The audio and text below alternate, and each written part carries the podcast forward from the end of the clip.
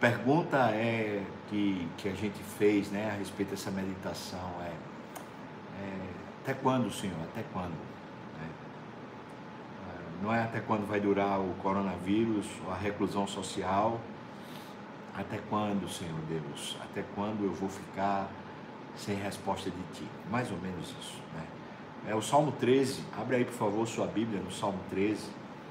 O título do Salmo 13 é Oração de Fé. E é estranho uma oração de fé que começa perguntando isso: Até quando, Senhor, esquecer-te-ás de mim para sempre? É estranho, né?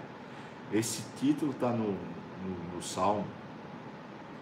O salmo foi escrito ao mestre de canto e é um salmo de Davi, né? Certamente dentro das aflições de Davi, quando ele estava debaixo de algum tipo de desentendimento e de perseguição é, pessoal, então ele escreveu esse salmo dentro desse contexto.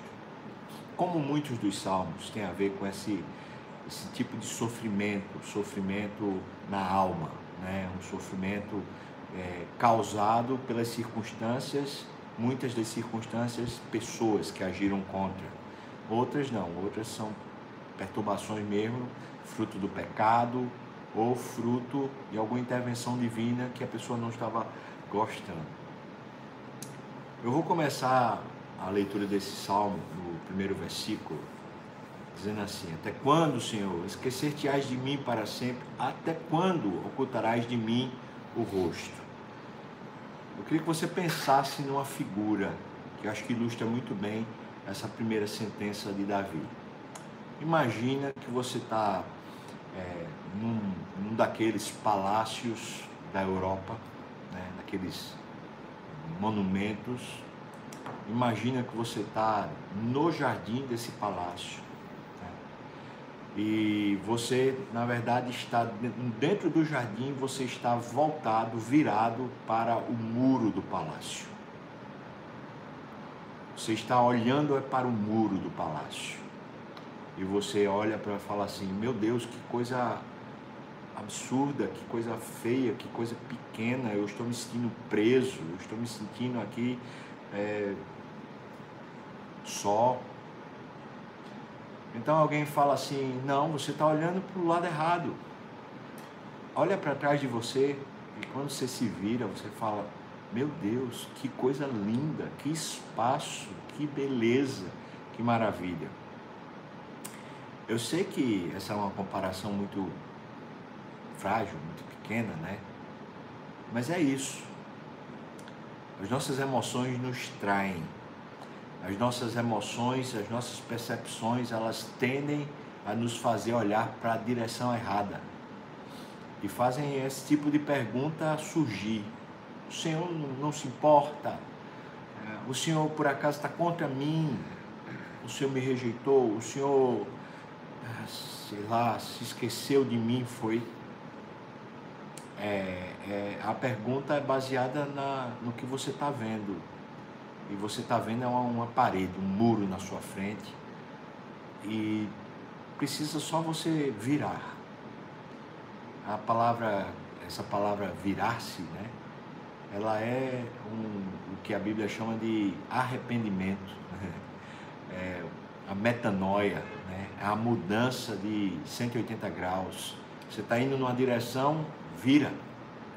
Então, aqui o arrependimento seria para de olhar para as circunstâncias e olha para Deus.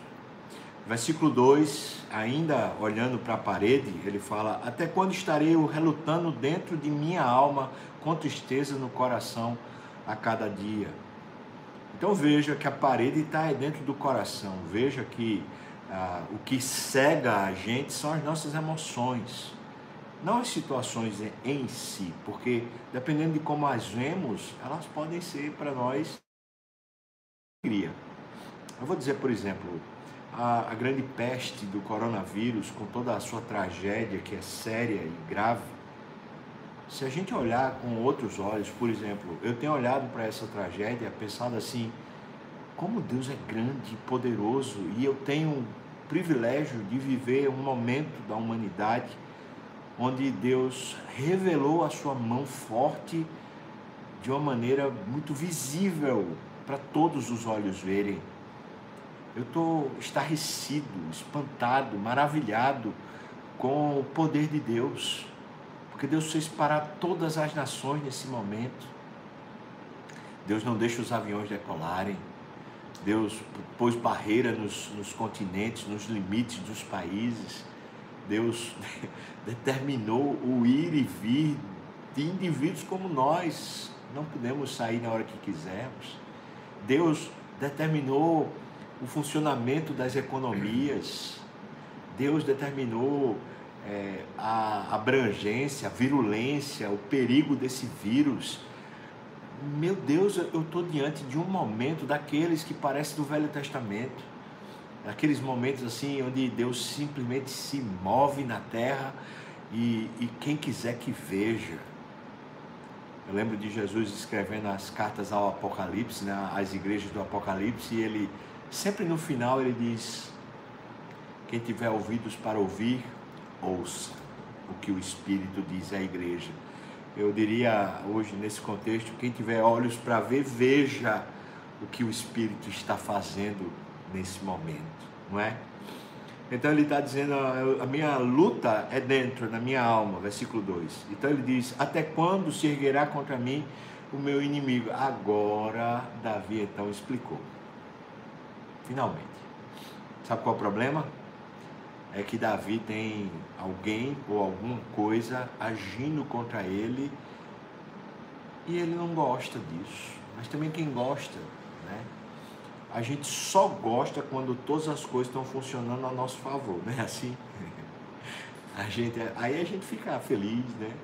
O riso fica frouxo, quando todas as coisas estão funcionando a nosso favor. E diga-se de passagem que a nosso favor quer dizer conforme o que a gente espera. Porque o que está lá em Romanos 8, 28 é isso: é que Deus faz todas as coisas cooperarem para o nosso bem. Então, todas as coisas sempre estão a nosso favor. Mas se não for como a gente quer, aí viram inimigos nossos, não é? É não. A gente não tem esse inimigo que a gente pensa. Até o maior inimigo da gente, que seria o diabo e o pecado, o nosso Jesus Cristo venceu lá na cruz. E olha só, sexta-feira agora, às 18 horas, vamos viver esse momento junto de culto a gente vai celebrar a paixão de Jesus por nós, quando ele fez a batalha mais reída lá, naquela cruz, para nos salvar. Versículo 3 é como se Davi estivesse virando as suas vistas, deixar de olhar para a parede e começar a olhar para o jardim. Veja, ele diz: Atenta para mim, responde-me, Senhor, Deus meu ilumina-me os olhos para que eu não durma o sono da morte. Davi está com medo de morrer, será isso? Eu vou ler o versículo 4, porque ele é um paralelismo é, sinonímico no hebraico. E aí o 4 ajuda a gente a entender melhor o 3, diz. Para que não diga o meu inimigo, eu prevaleci contra ele, e não se regozijem os meus adversários, vindo eu a vacilar. Então Davi está dizendo assim: Deus, eu quero que o Senhor me faça abrir os olhos, porque eu estou meio cego. Me faça abrir os olhos, porque ele diz para que eu não durma o sono da morte. Depois ele explica: o sono da morte para Davi é ele começar a vacilar na fé, vacilar na esperança, vacilar no contentamento. Isso é dormir o sono da morte. Ah, o sono da morte tanto é no sentido de morrer mesmo, né? Então uma doença, um acometimento que leva à vida, mas esse sentido que Davi está expressando, o sono da morte, é que é a depressão. É, é, a gente ser tomado de uma, uma tristeza profunda que a gente diz assim, não tem jeito mais, não tem jeito mais. E a gente é tomado desse tipo de sentimento quando a gente olha para as circunstâncias e a gente não vê solução para elas. Mas há solução. Olha para o outro lado. Então ele está dizendo, Senhor, atenta, atenta para mim e por favor me, me ilumine os olhos, abra os meus olhos. Eu quero parar um minuto com você agora para a gente orar.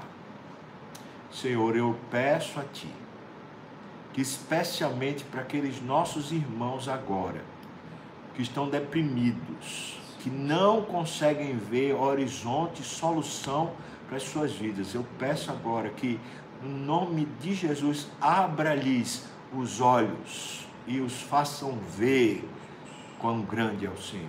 E que o Senhor já, já tem solução para o caso deles, Pai. Em nome de Jesus.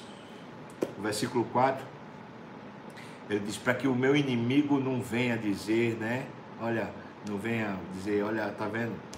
Ele terminou reagindo mal. E aí seria o prevaleci contra ele. Para que nenhum inimigo nosso, especialmente o diabo, não venha a se sentir feliz com a nossa reação diante das circunstâncias adversas. Então, veja o que diz agora o versículo 5.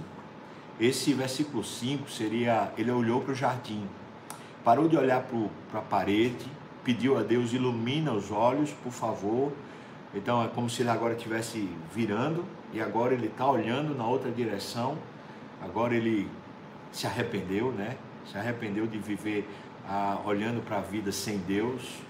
Pediu Deus, por favor, atenta para mim, abre os olhos. Agora, versículos 5 e 6, ele diz: No tocante a mim, veja onde é que foi os olhos de Davi agora. No tocante a mim, confio na tua graça regozije-se o meu coração na tua salvação. Quanto a mim, agora eu vejo, Deus está vindo para me salvar. Aleluia. Irmão, eu sei que a gente vai ter um momento final onde a gente vai morar para sempre com Deus, onde a gente vai ter o céu como morada eterna. Mas aqui e agora tem Deus suficiente para nos salvar também aqui e agora, não só lá depois, aqui e agora, um Deus suficiente para nós. No tocante a mim, eu vou me regozijar no Deus da minha salvação. Ele está chegando e Ele é bom. O versículo último fala: Cantarei ao Senhor por quanto me tem feito muito bem. Como é que pode uma pessoa que começa dizendo, Senhor, o Senhor se esqueceu, o Senhor não atenta, até quando vai durar esse, esse sofrimento? Como é que a pessoa termina a oração dizendo, o Senhor tem me feito muito bem? É porque ele parou de olhar para o lugar errado. Ele parou de olhar para as impossibilidades dele. Ele parou de olhar para as ameaças que ele sofre ele parou de olhar para o bloqueio na frente dele, dizendo não tem jeito, não tem saída, não tem nada que possa ser feito. Ele parou de olhar para isso. Tenho feito um desafio para a igreja, um desafio para você que me escuta. Vamos parar de ouvir tanta notícia ruim.